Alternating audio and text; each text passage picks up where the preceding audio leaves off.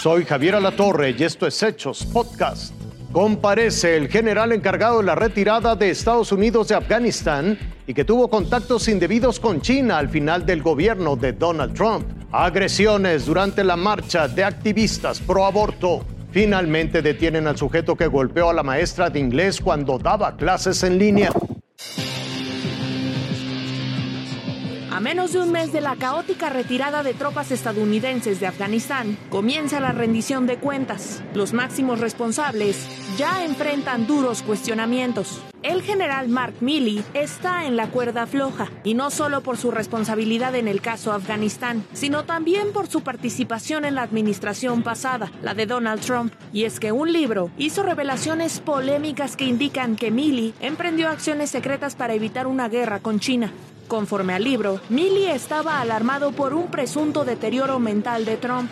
Ahora volviendo al presente, ya con el talibán al mando de Afganistán, el general fue tajante sobre posibles ataques terroristas. En medio de las advertencias, los republicanos exigen que Mark Milley, jefe del Estado Mayor Conjunto, dimita a su cargo y además que sea juzgado por traición. Con información de corresponsales, Fuerza Informativa Azteca.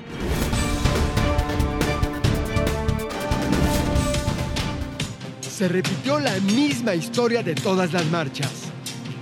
La convocatoria social era por el Día de Acción Global por un aborto legal y seguro.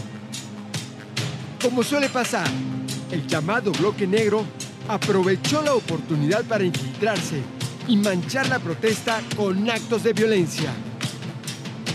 Sobre Paseo de la Reforma, en la capital del país, grupos de mujeres embosadas dejaron una estela de daños a su paso vandalizaron estaciones del Metrobús,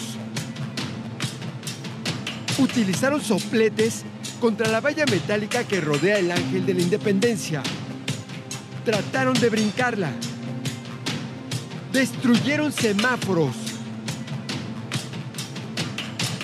Y comenzaron las agresiones a ciudadanos que solo pasaban por la zona.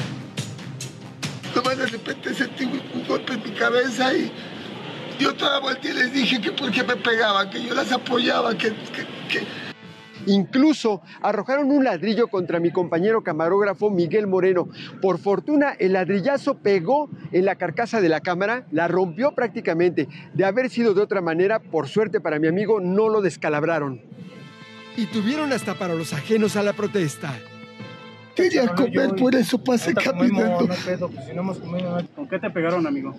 caen unas varillas. ¿Qué varillas? ¿Qué más traían? quitaron? Me aventaron cosas y gas lagrimógeno. Me tiraron al suelo y me patearon y me golpeaban desde el piso. Llegaron al Zócalo Capitalino con la intención de crear más daños en Palacio Nacional. El saldo que ensombreció una protesta legítima fue de 37 lesionados, 27 de ellos policías, y hay cuatro hospitalizados. Con información de Juan Pablo Reyes, Javier Garduño, Fuerza Informativa Azteca.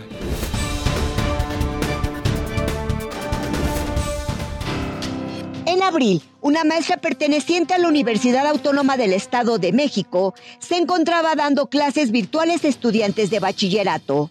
De pronto, se escucha que un sujeto la interrumpe violentamente computadora no me la puta madre. Me chingaste el puto botón. Cortar las clases. Déjame cortar las clases. Ya escucharon. Ya escucharon.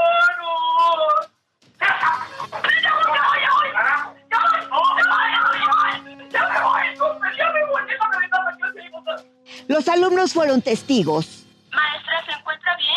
Y el agresor fue identificado como la pareja sentimental de la maestra de inglés. En ese entonces, Octavio Alfonso N. era militante de un partido político nacional que lo separó de sus filas tras la difusión del video. El apoyo a la maestra no se hizo esperar por parte de la comunidad estudiantil. La autónoma mexiquense le dio apoyo legal y denunció penalmente al agresor por delitos vinculados a la violencia de género. A cinco meses de la agresión, Octavio Alfonso N., fue detenido. Se le acusa por el delito de violencia familiar. Y este martes ingresó al centro penitenciario de Almoloya de Juárez, donde quedó a disposición de un juez para determinar su situación legal.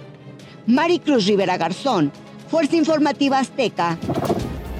Esto fue Hechos Podcast.